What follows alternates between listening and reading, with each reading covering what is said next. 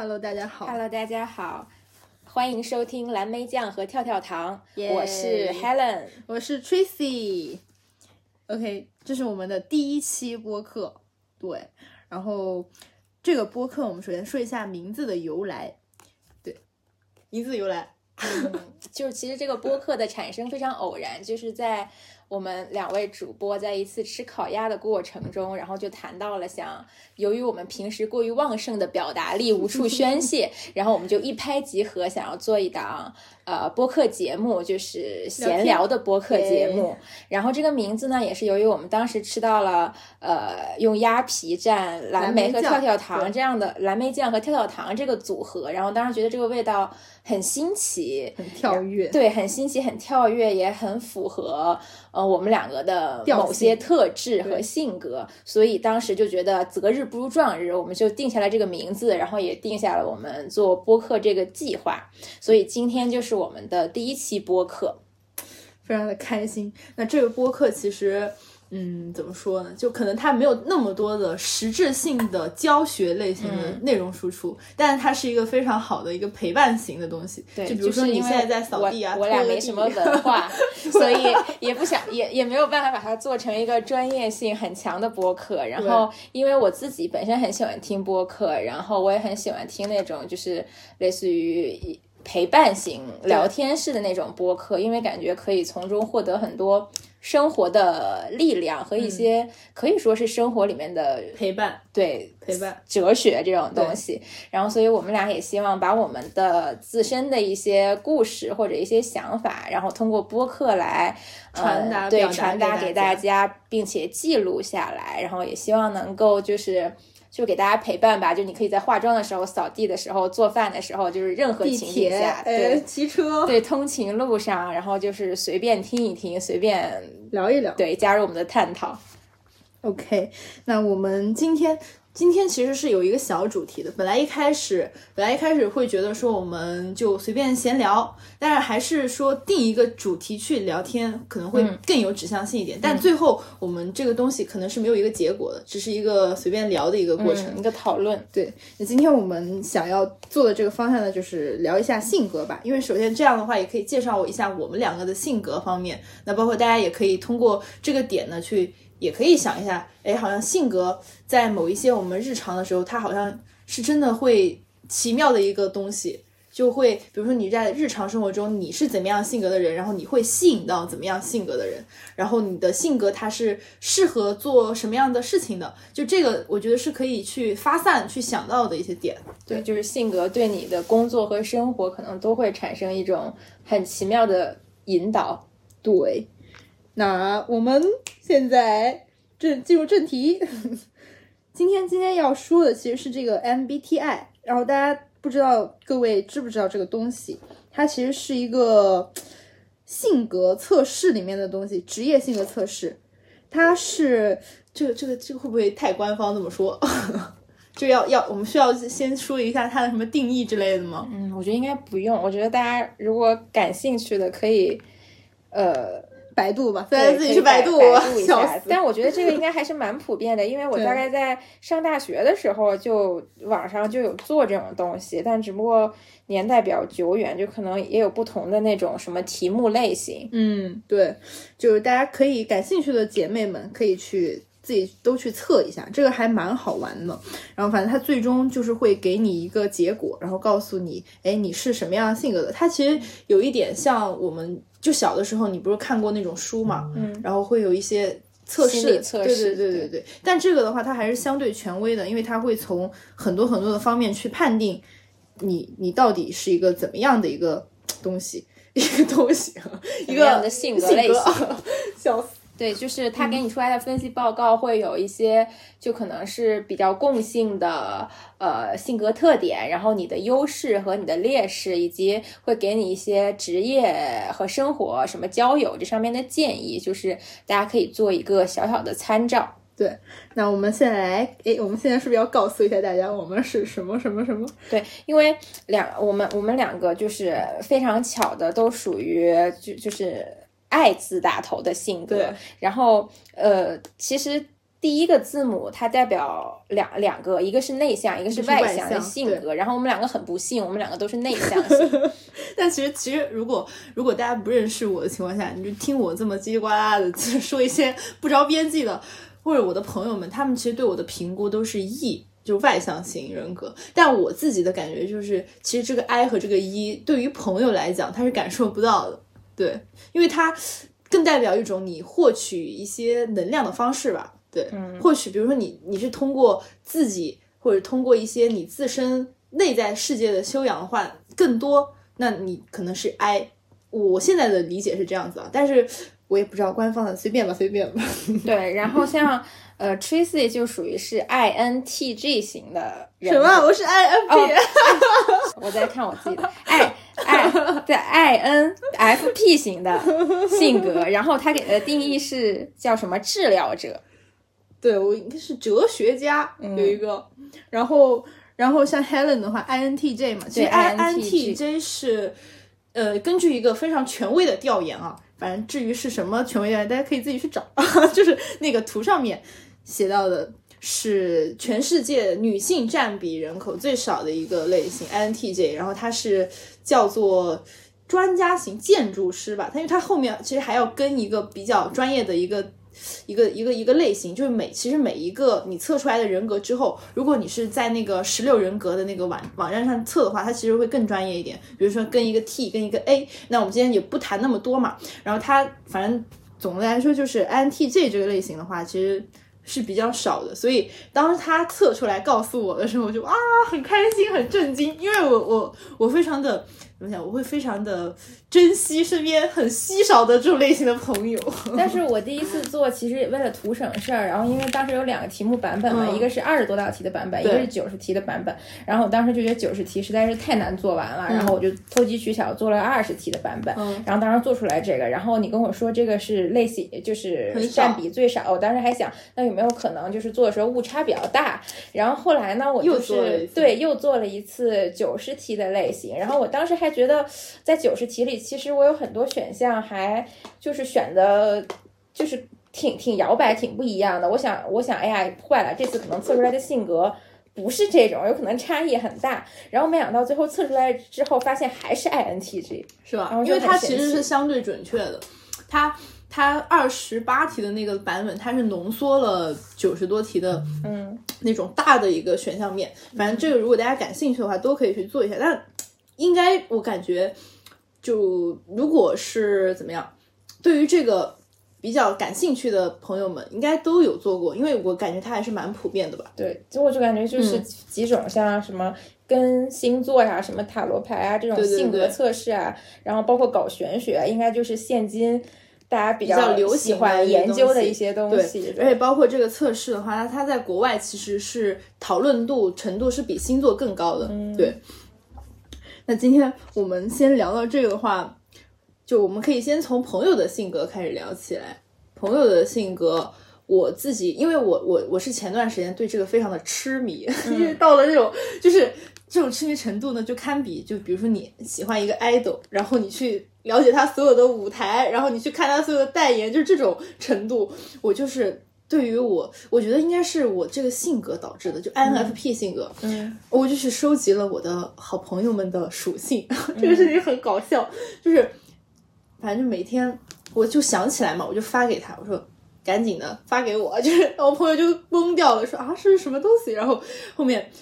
通过我的收集下来，我现在已经收集到了差差不多十二种人格的朋友了。对，十二个，然后其中我的 ENFP 朋友占比就是竟然高达，就是我一共应该也找了不到二十位朋友吧，但 ENFP 朋友是最多的，嗯，里面应该应该有十个了，就是那种。很温暖的、很热情的一一一项类型的一个朋友，嗯，对。然后你你好像你最好的朋友也是对。然后我没有收集这么多案例，我就给了我就是从小到大，呃，也不是从小到大，从大学到现在一直一直关系最亲密的两个闺蜜做了。嗯。然后她们两个就是我最好最好的那个朋友，她也是 ENFP 的性格。然后另一位朋友虽然说后两位不太一样，但是她也是。就是 E 外向啊型 E N 打头，所以我就觉得可能 I N 跟 E N 的吸引度还是比很高较高的尤其是我查了一些资料，就是看说 E N F P 性格跟 I N T J 性格其实是最好灵魂伴侣，是灵魂伴侣，很般配的性格。对因为我觉得性格测试这个东西就有点像，就是其实有点像搞玄学，就是你可能这段时间迷恋上这个之后，你就会。不断的找人算，你可能找这个大师算完，找那个大师算，然后你就会根据他们算的东西再去对号入座这种东西。然后这个性格测试就也是，就是像 Tracy 之前推给了我，然后我做完之后，然后又推给我朋友，然后他我们两个就开始就是上网搜一些呃对应的，不管是搞笑的呀，还是一些什么案例也好，就是开始给自己对号入座。那个妹妹图，对对对，所以我觉得下面我觉得我们可以捡一些这几个性格的特质，就是我们可以对号入座的具体去聊一聊，包括聊到一些就是可能会说到一些我们生活中的案例，就是很有意思的东西。真的很好笑。就是我我我，因为我的性格是 INFP，、但其实我在前几年我。算是我大学的时候，然后我高中的时候也做过嘛。然后这个东西，我一开始是其实是 ENFP，、嗯嗯然后我现在就是非常稳定的转换成了这个就定向了，然后那个浓度越来越高。嗯然后但是我之前是 ENFP 的时候，就是整个人的性格，然后我现在就是跟我自己做了一个现在的自己做对照，嗯然后会觉得还蛮好玩的，很有趣，因为你会发现你你去看事情的那个观点也会有所转变。然后我觉得像 E ENFP 他们性格的人，就有看过一张图嘛，就是他们、就是你在什么时候，然后这个性格的人会做什么样的事情的一个反应。嗯然后当时那个图应该是去游泳池，对，然后游泳池的话，像 E ENFP 性格的人，然后他们就会，然后上面的显示就是 ENFP 性格外向型的温暖小狗性格，他们就会啊拿着水枪到处滋人，然后就是跟你产生一个互动。但是像 INFP、INTJ，然后对应的是不去、没来，这个事情就很好笑。对，我想，哎，那你，我想问一下你，你有没有去问过你以前谈过的恋爱里面的 前任，有问过他们是什么样性格吗？那倒是没有，还没有。对，因为已经不联系了。OK，就是其实我其实我怎么讲呢？因为我我这个性格，就是我在跟他们谈完恋爱之后，嗯，我是会当当即删掉的。但是就是过了很多年之后，就后面大家又加回来，嗯，然后呢，就是变成了朋友，所以其实还挺好笑的。然后但我觉得删掉再加回来这个行为也很神奇。对，就是很，也不是说全部吧，但是就有几个，反正就成为了朋友吧。然后呢，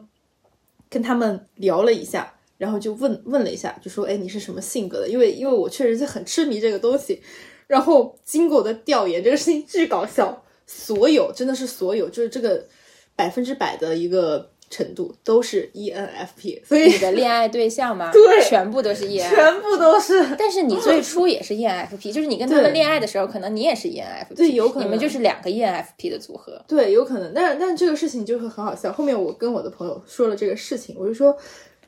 就这个事情怎么回事？然后他很贱，他跟我讲，他说你下次呢要谈恋爱之前，你就先发个这个给他做，他做出来是你就赶紧删了，就说你就赶紧删了。这是一种集邮心理嘛？说明你还要至少再谈十五种十五种人格。没有，他他的意思是你发现他是这个性格的人，你就别跟他联系了，就你们俩不可能走到最后，不长久。，对，就只能做朋友。ENFP 确实是因为身边的好朋友其实很多都是，但是如果有这样子的一个朋友的话，我是觉得很幸运的，很幸福的，因为像他们的这种性格就是感性嘛，然后也很理解你，嗯然后然后又外向又开朗，就我。对，大家可以去对照一下这种性格到底是怎么样子的。对，因为我觉得我的 E ENFP 的那个闺蜜，就是她其实现在人在国外嘛，嗯，然后但是我觉得她是那种，嗯，因为我看对 E ENFP 的定义就是乐观，然后很。具有就是环境的适应能力很强，很强然后很热情、很健谈，而且充满好奇心。其实我觉得我那个朋友就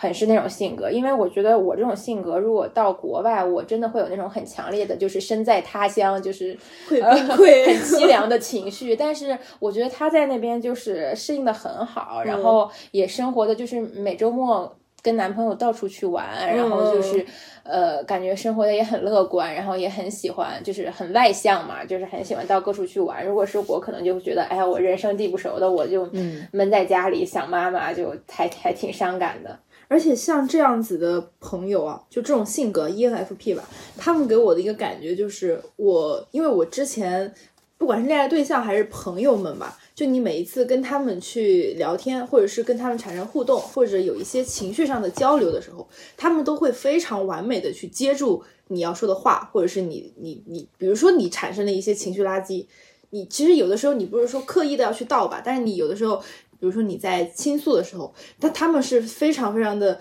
就是那种脱手，哎，给你举起来，然后会对，会把这个东西，然后你们两个在交流的这个过程中啊，就是慢慢的就消磨了，就没有了。所以我就真的非常的感谢这样子的朋友们，就他们是非常好的朋友的选择。对我也是，我有时候就会。因为工作或者什么很抓狂或者很 emo，然后每次就会跟他们吐槽，吐槽之后就是他们还是能很正向的去鼓励你，而且他们很喜欢，就是我觉得他们很喜欢表达自己对你的赞美或者说肯定这种情绪，这种情绪其实是很有用的。就是对我来说，我觉得有时候被他哎就是这么肯定，我就会信心就是自信心会往上涨一层。是的，是的，是的，特别是我前段时间就是因为我。的工作性质嘛，然后，然后就需要拍一些东西。然后我新来的一个同事，因为其实我那段时间对自己拍的东西还不是很满意，所以就一直在尝试一些新的别的东西。然后我新同事来了之后呢，那个时候我还不知道他的性格，然后，然后我就跟他交流了一下工作上面的问题。我就说最近我遇到了一些瓶颈啊，怎么样？但也不是说在，不是一个负面情绪啊，我就只是很客观的。聊天嘛，然后我们要怎么去推进？然后呢，他就给我非常大的实质性的建议。然后他就是在站在他的角度上，他就，嗯，我觉得不算是夸奖吧，但他会给我提出一些点，让我觉得啊，这个事情原来我是可以这么去做的，啊，我原来是可以做好的，所以我会觉得很快乐，就是那一瞬间就感觉升华了。然后我在当天呢，就是有很多的灵感，然后就后面，然后又再继续跟他聊的时候，我就。又跟他问了一下他的这个性格是怎么样子，然后他说他是 ENFP，哇！我当时一瞬间，我就哇就很开心。我说原来就是你会发现你在某一件事情上面，他们都有一个很大的共性，嗯，对，所以。大家有这样子的朋友一定要珍惜。对，而且像我朋友的话，就是 ENFP 可能还会比较有，因为他们很乐观，然后很活跃，所以就是那种像你刚才说那种创造性的点子也会非常多。对，然后因为我们就是。可能学的行业跟内容比较相关，对。然后我那个朋友也是，我我感觉他其实，在内容的创意上是比我强很多的，就是他有很多新奇的点子。但是好像说这个性格的人也会有点，就是因为他就是点子多，他可能不断会有新奇的想法，就导致他可能没有办法把一个想法就是很好的贯彻下去，就会有一些拖延症，或者会有一些三分钟热度那种情况。然后我有看到说，所以 ENFP 跟 INT 这种。性格的般配也体现在，就比如像这种 G 就是 G 性格的人会会主动去 push，会做计划去 push 别人那个做这种东西。所以说当。我朋友产生一个点子之后，其实我可以去 push 他继续去做。但是，嗯，之前其实我们很早就产生过做播客的想法。我跟那个朋友，但由于一个是人在国外，其实很不利于呃原原来就是他录音。然后另外就是他今天出去干这个了，明天出去干那个，导致这个事情迟迟无法实现。然后我们又不在同一个地方，就是我没有办法抓住他说我们今天来干这个，就是我抓不到他，所以这个事情就拖了一年多不了了之。然后最后 Helen 碰。到了我，然后就哎，立刻开始。对，对，其实我不知道大家知不知道这个东西，我们可以说一下，就就是 E E 和 I 嘛，就刚刚说了外向和内向，然后 S 和 N，第二个是感觉和直觉，然后 T 和 F 是思考和情感，然后下面那个 J 和 P 就是判断和知觉，然后我是这么些年吧，因为我。其实后面几个字母我是没有变过的，也就是说，我从开始做这个测试到现在为止，我的所有的这个整体倾向都是一个直觉、情感和知觉型这样子推进的。所以说，然后随着这个时间越来越久，我的从 FP 从 内从外向变成了内向，请问这一转变是怎么形成的？就对，所以我还是还是说刚刚那个点嘛，因为，嗯，就是你获取能量的方式产生了变化。我觉得它不不仅仅是一个说很客观，就或者是很片面的评价你这个人。你你看到他这个人之后，哦，你是内向，你是外向，不是这么判断的，而是因为你。我觉得是成长的这些年，你会觉得有很多东西你不需要去通过外界，比如说你之前可能你会你在外社交的时候，你会非常非常的去重视别人对你的认可，或者是你一定要得到别人的一些东西，你才可以呃达到你内心的一个修炼。那我觉得不是这样的，我现在就会觉得我自己在家待着。我自己获取的一些能量，不管是我从就是一些就网站，或者是我呃看书，要么就是我做一些就看看就是读读诗，哎，很奇怪，这样很奇怪，呸，就感觉诗没有，就是举例子，举例子，他会写诗，哎，对，就是你去做自己待着的一些事情的时候。那你你其实产生的那种愉悦感，嗯，是越来越强烈的，所以是这样从一转换成了 I，嗯，对。但是以前的话，我可能就会觉得，比如说你一到周末，或者是你一有空闲的时间，你就特别的想要去外面去寻找一些东西，包括你去一天到晚的就是 话很多，然后跟别人产生一些交流，你你需要通过他人给你的东西，然后你才能够。获得那种快乐，那现在就是自己待着啊，自己待着，就这个自己待着，那不管就是它不是一件很具体的一件事情，就是越来越习惯说，哎，自己的这种时间，我觉得是这样的。变成一个转变嘛，就是说，好像内向和外向的话，并不是说，就是我们小时候可能会觉得，呃，内向的孩子就是不说话，就是不不怎么理别人，不敢说话，然后外向就是那种人来疯。但其实好像不是的，就是，呃，我有看过说，真正就是区分内向和外向，其实是大家获取能量的方式不一样。就是外向型，他可能倾向于我通过周末或者下班时间出去玩、出去社交，然后尝试各种新鲜事物，是我补充能量。的源泉就是，即使我周五很累，但是我周六周日在外面玩两天，我依然觉得精力充沛。对，然后，但是内内向型人格就属于比较，就是我的能量来源可能就是通过独处，然后来恢复。就是如果周末的话，我也不是说不愿意跟朋友去社交，我也会就是喜欢约很多朋友一起玩，但是我一定要留下一部分时间给我自己独处。就这个时间，就是我不受任何人打扰，我可能连。微信都不会去看，我就自己刷刷剧、看看书，然后自己健健身，然后通过这个时间，我才能把我的能量聚起来，然后我才会觉得，哎呀，周一我终于可以重整旗鼓去上班了。如果说你把我周六周日安排的满满当当，让我全部出去搜搜的话，对我就会觉得你让我去上班吧，我比上班还累，真的很崩溃。对这个事情，也也，我突然想到一个，就是我前几天嘛，就问了一个我的朋友。嗯，怎么说呢？就其实算是我的一个恋爱对象，但是我没有跟他谈太久。对，我们现在是很好的朋友。嗯，这个，然后我就问了，我就收集这个的时候嘛，我就问了一下他，然后我就说猜一下是什么。他他后面他其实猜猜的还蛮准的，因为他对这个他也有一点点的研究。研究，对他之前也看过这个东西。后面他就说你。ENFP，INFP 吧，就他就这么猜，后面他最后确定了，就猜的很准。他说你应该是一那个 INFP，我就问他为什么，我说你这么笃定，他说我设想了一个场景，他说如果说我们在出去玩或者是一个一个什么聚会，他说我设想就我跟你一起玩玩，然后我们怎么怎么样非常快乐，然后回到家之后你会干什么？他说我想了一下你，他说你应该是会自己待着待很久，然后你可能。需要就是你什么也不做，就像刚刚你提到的那个点一样，就是你你可能自己需要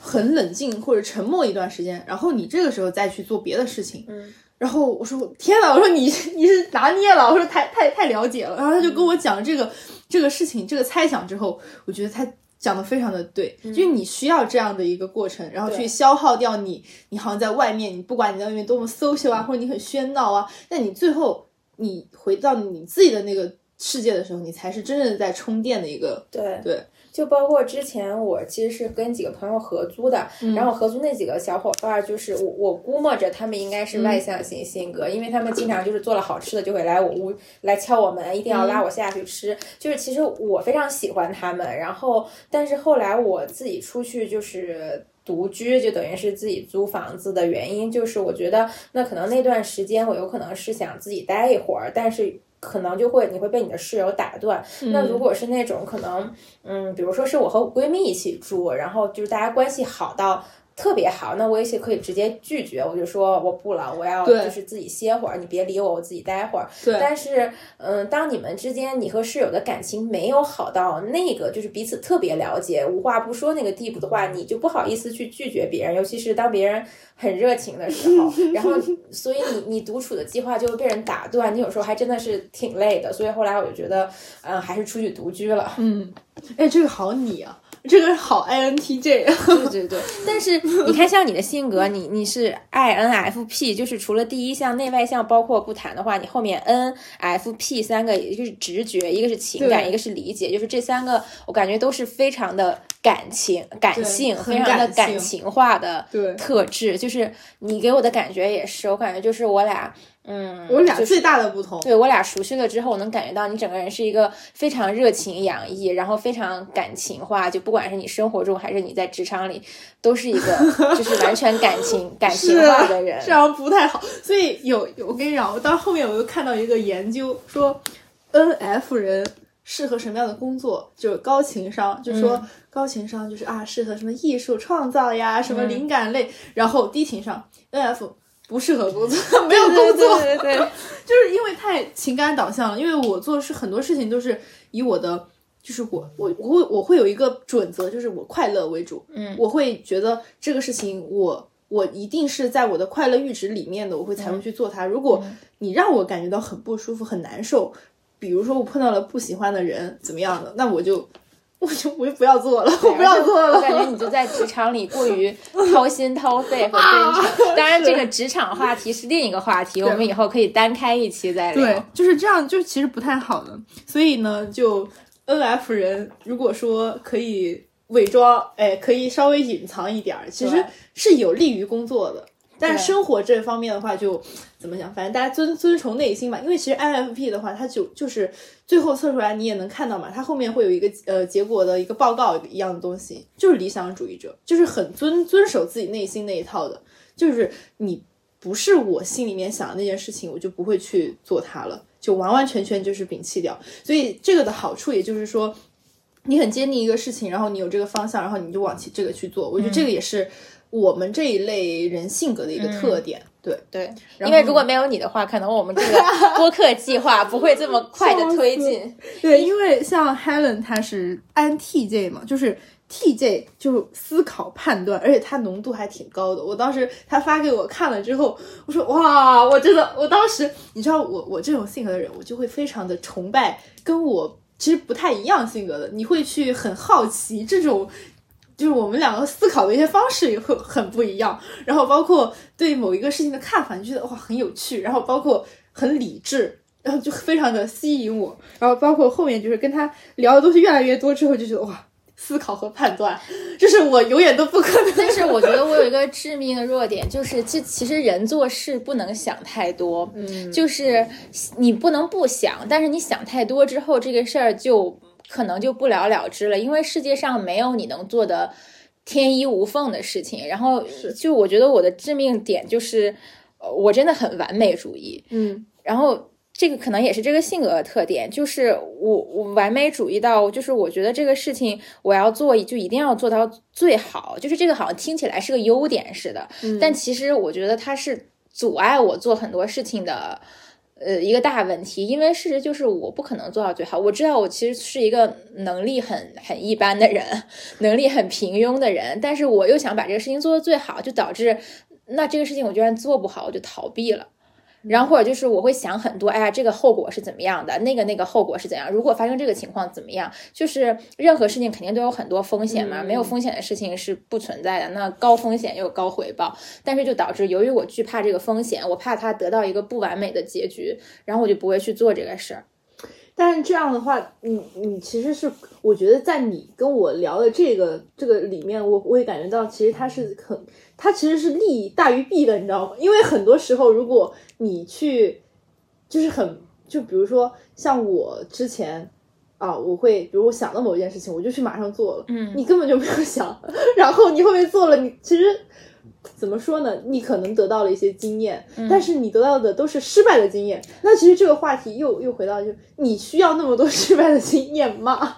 你就我不知道怎么，但是我、我的想法是，我觉得哪怕失败，也比你什么都没有去做、没有去尝试要强。嗯，因为你没有去尝，你你如果去做的话，可能你失败和成功的比例就是五五分，嗯百分之五十。但是你如果什么都没做的话，它就是纯粹的零。嗯所以所以我觉得 TJ 和 FP 它是如果结合起来啊，才是一条最完美的路。对，是的，就是做工作搭档，其实可能是就是会有一些互补的特性。对，就是包括跟 E ENFP 跟我那个闺蜜，我觉得就是包括跟你的很多朋友，我觉得也是，就是可能当我陷入了一个完美主义的牛角尖儿，就比如说我们今天要拍一个东西，那我可能会觉得，哎呀不行，这个屋子今天光线不好，然后或者说我觉得不行，我今天的妆容不够完美，或者第三就是我觉得今天这个。机器拍出来这个相机，我我没有带我的那个什么什么相机，这个手机拍出来不行，然后我就会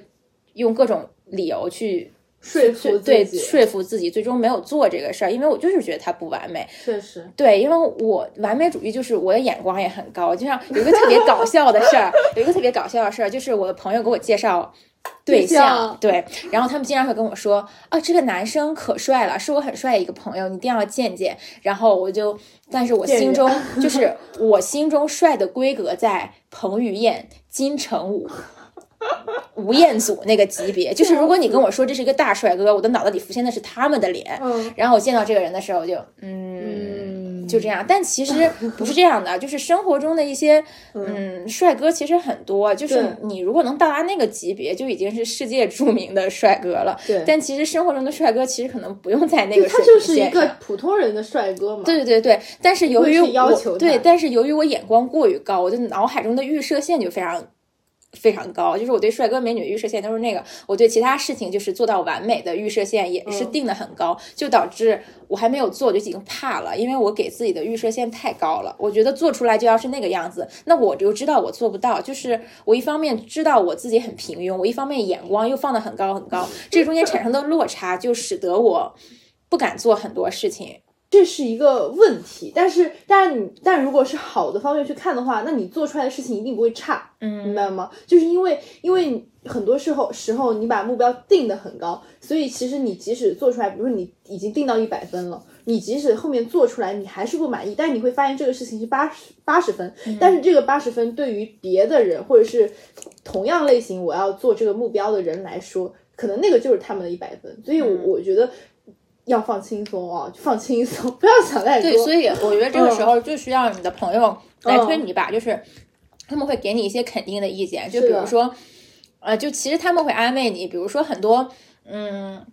很多人可能很多艺人刚出道的时候包装的也没有那么完美，或者说很多，比如说你想拍一个视频，那很多现在呃 vlog 博主就一开始做的时候也没有那么完美，他们是越拍越好，越拍越好。然后另外就是你这个也有你的优点是怎么怎么样，或者说我们一点点来，就是我需要一些正向的反馈和就是鼓励，然后促使我来做这件事。但如果是我只有一个人的话，我可能就因为惧怕，就是放掉了这个事，就没有再做。我我反正那那挺好的，所以我们啊，我们的蓝莓酱和跳跳糖一定要长长久久的往下走。所以我这个意思就是说，即使我们这一期录的不是很好，也希望如果有幸听到的人不要骂我们，要给我们正向的鼓励，就是这个，就是这个意思。如果骂了，那那我们就装作没有看到。就是那你要有做好那个十二万分的决心，因为本人就是会骂回去。当然也有可能 这个播客根本没有人听到。没事没事，没有关系，就咱们一个长长久久的计划嘛，完完全全的乱说对，瞎说。而且我觉得我这个性格由于会有那种比较理性判断的成分，嗯然后有时候会给人一种比较比较严肃的感觉。就是我觉得我如果是工作起来，我还比较。嗯，我工作和生活分的比较清楚。我生活中其实还比较随意，比如说，呃，就是吃喝玩啊，我都很随意，也不是很挑。然后，但是如果工作中可能还是会比较，嗯，做事情的时候会比较一板一眼，我不太受得了那种在工作中也嘻嘻哈哈，对，嘻嘻哈哈不严肃的人。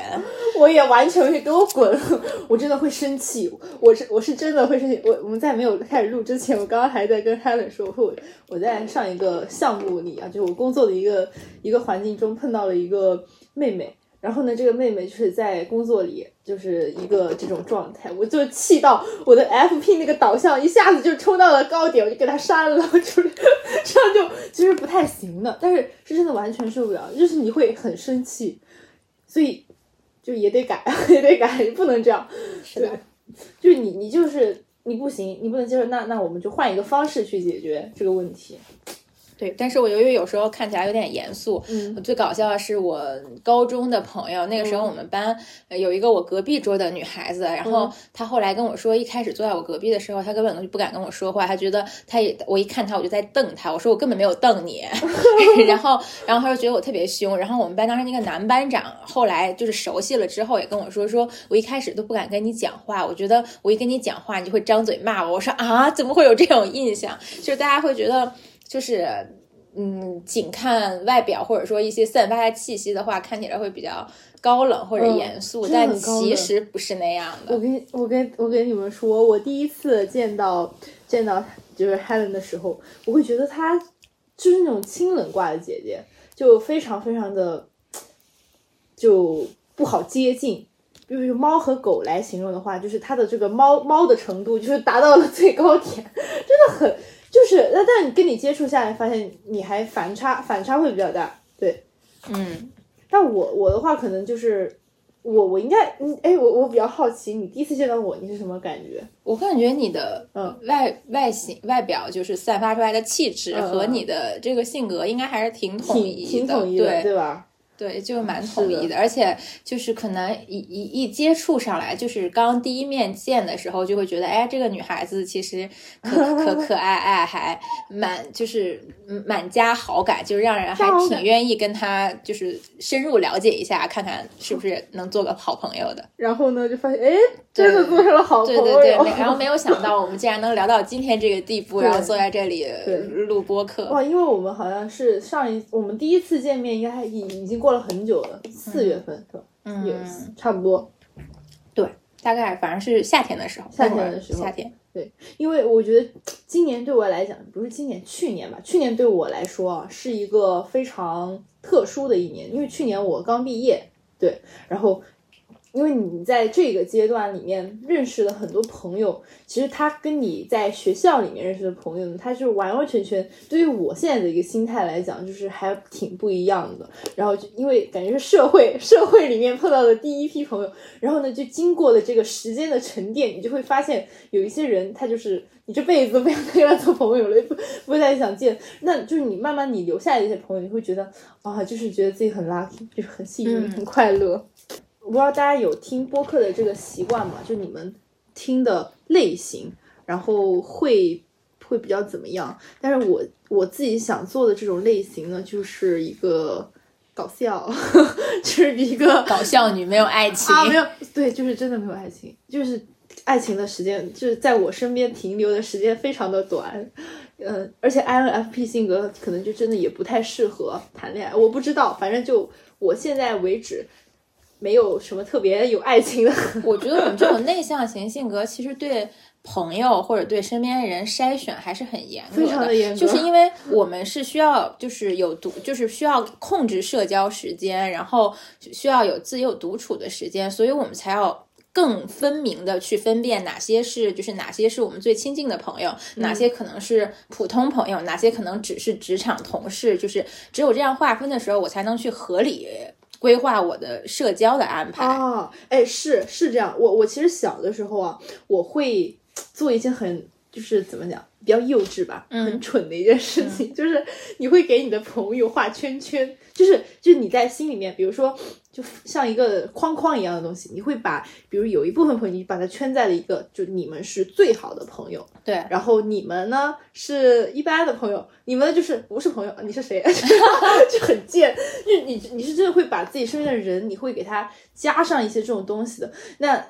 我长大了之后嘛，可能你对于这个的东西，你会觉得啊，你好幼稚啊，你怎么怎么样？但你其实想很多嘛，因为我我们这种性格啊，就会一直想这个事情。那到现在，其实我觉得它是我们客观或者理性来看这个事情的话，它其实也是一个好事。嗯对，我就觉得是如果你把。你把这个作为一个意识，你把它放进这个框里之后，你会对它有一个态度上面的，就是一个转，也不是转变吧，这应该叫做态度上面的一个方式。就你对于这个圈圈里面的人，你要你是怎么做的，嗯然后你对于这个方框框里面的人，啊、我这样子就可以了。我们这样才会找到一个最舒服的点去进行社交或者，进进行交流，交，对，不然你很合理累分配自己的精力。对，不然就真的很累，就是很很难受。就因为你发现你很真诚的去对待了某一个人之后，他你你你你就是你们两个的关系呢，就到这里了，很难受。对，所以我通常是就可能你同时期，呃，认识了很多很多新朋友，但是这波朋友会被呃一一点一点的筛选下去，可能最后留下来能够长期联系，然后或者说进入自己的自己的以自己为核心的核心社交圈的人，可能也就那么。一两个，然后其他人可能就是要么是萍水相逢的朋友，要么可能是那种就比较酒肉朋友嘛。大家组局玩的时候，嗯、呃，就是像什么玩个剧本杀呀，玩个什么 KTV 啊，就是可以突然突然感觉好好，对，可以突然可以被可以被 Q 出来玩的，嗯然后还有一些可能就是因为工作了之后，你就不可避免会有一些就是纯粹应酬，就是我需要跟你维护一些商业关系这种。嗯，确实，这个也可以完完全，我们之后也可以开启一期这样子的一个对话，职场。我们的话太多了，我感觉我们就是，就虽然我们是内内向型性格，但其实我们就是熟起来的朋友之间是话非常非常常多的，的对，就是因为我们话多，然后就让吐槽输出，我们需要这样才的想要把播客作为我们的一个吐槽平台，输出点，对一个输出平台因为因为如果你憋得很，就是你怎么讲，你不说你也会很难受，所以很感谢啊，大家还在听我们说，就是我其实大家没有在听，谢谢大家，谢谢大家。只有我们在说。就是今天之所以先从性格聊起，也是嗯感觉就是作为第一期嘛，可以让大家了解一下我们两个的性格，然后以后可以慢慢再去拓展更多的话题。但是总的来说，我们两个的目的其实就是做一档比较嗯倾向于陪伴型的播客，就是可以大家可以在这里放松。我觉得如其尤其是如果你是呃。爱爱恩这个类型的的话，你可能就是当你独处的时候，你就可以打开播客，然后去听一听跟你同类型的人的一些呃叽叽呱呱对对的对，我当时看到一个图，I N 人，就是说跟朋友们待在一起的时候，就不断输出口干舌燥，呱啦呱啦呱啦，然后自己后面开始想啊，我是不是说的太多了？我是不是说太多了？然后就开始自己就陷入一种，我下次是不是我下次要少说一点？是的，因为上次我们两个吃烤鸭的时候，我感觉全程都是我在吃，你在说，然后你都没有吃两口。我吃了，我吃了，我吃了的。我感觉就这种很适合减肥，因为顾不上吃。是的，确实是。我感觉如果听到现在的朋友们已经在做人物画像了，但我也不知道。但我我自己听播客，我会比如说我不知道这两个主播长什么样子的情况下，我会去想象他们的样子。那我觉得听你说的话，会真的会给我一种就是一种很睿智的一个应该不会，我觉得是口音的问题，因为我是个北京人，然后嗯你是、贵州人对贵州人，然后我们两个就是就是天南地北，这个地域差距还是挺大的。然后我觉得北京人说话就是那种，嗯，就是类似于大张伟那种，就大张伟对，挺敞亮，然后其实挺贫的，然后还挺垮的，我感觉就是一种不太适合端庄女性的口音我。觉得很端庄，就是你知道吗？你刚刚就我在听你说的时候，我会觉得哇，他讲的很有条理，因为。我的北京 腔相对来说没有那么重，就是我只有在和北京人说话的时候会会加重，会加重。但是我在平常就是跟其他朋友，就嗯非北京人说话的时候，我就会就是大家普遍反馈觉得我京腔不是很重，京腔不是很重。会有一点点，会有一点点带出来。行，但是好 OK，但是我感觉你说话就没有什么是吧？口音，因为我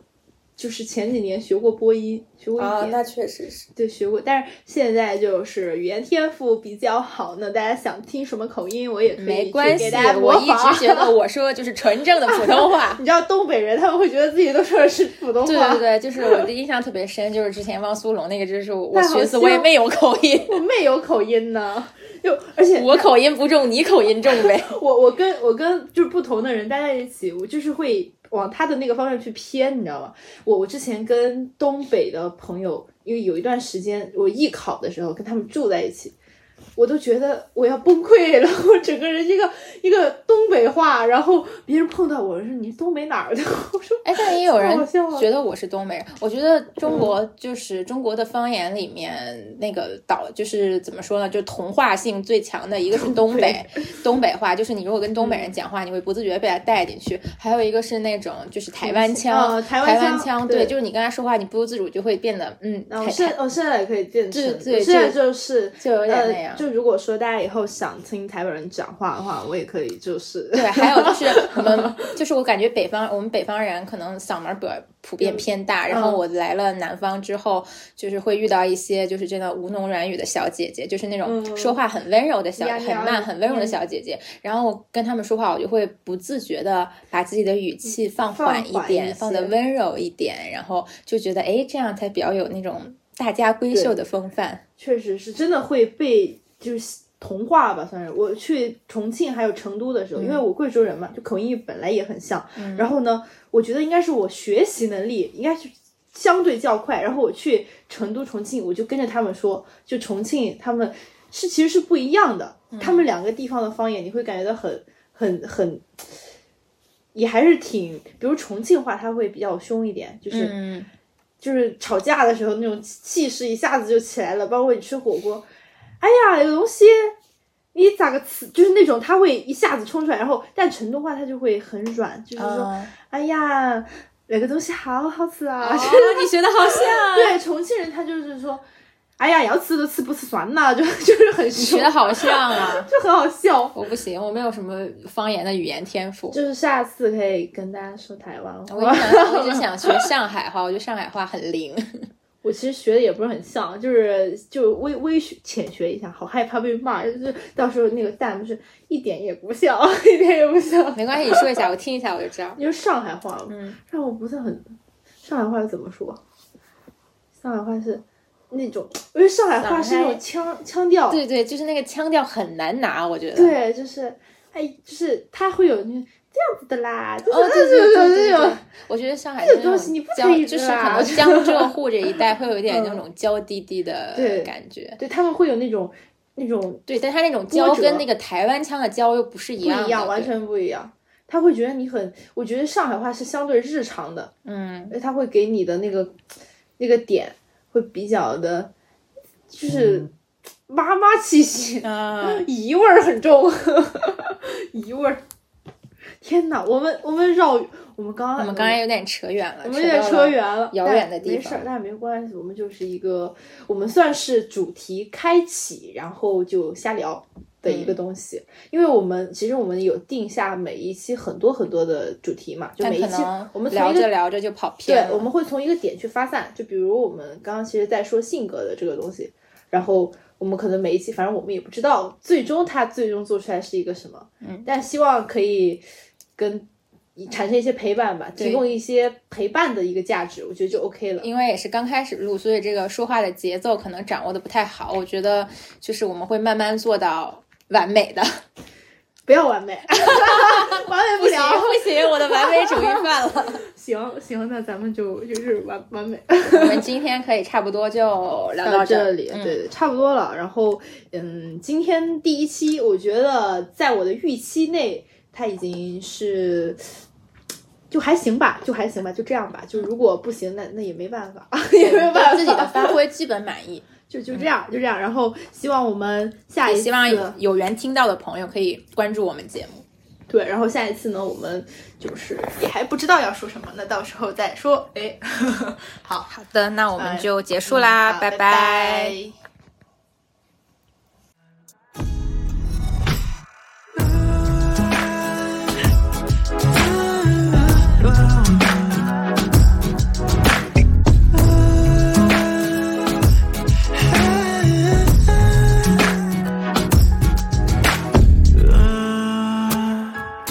的世界啊，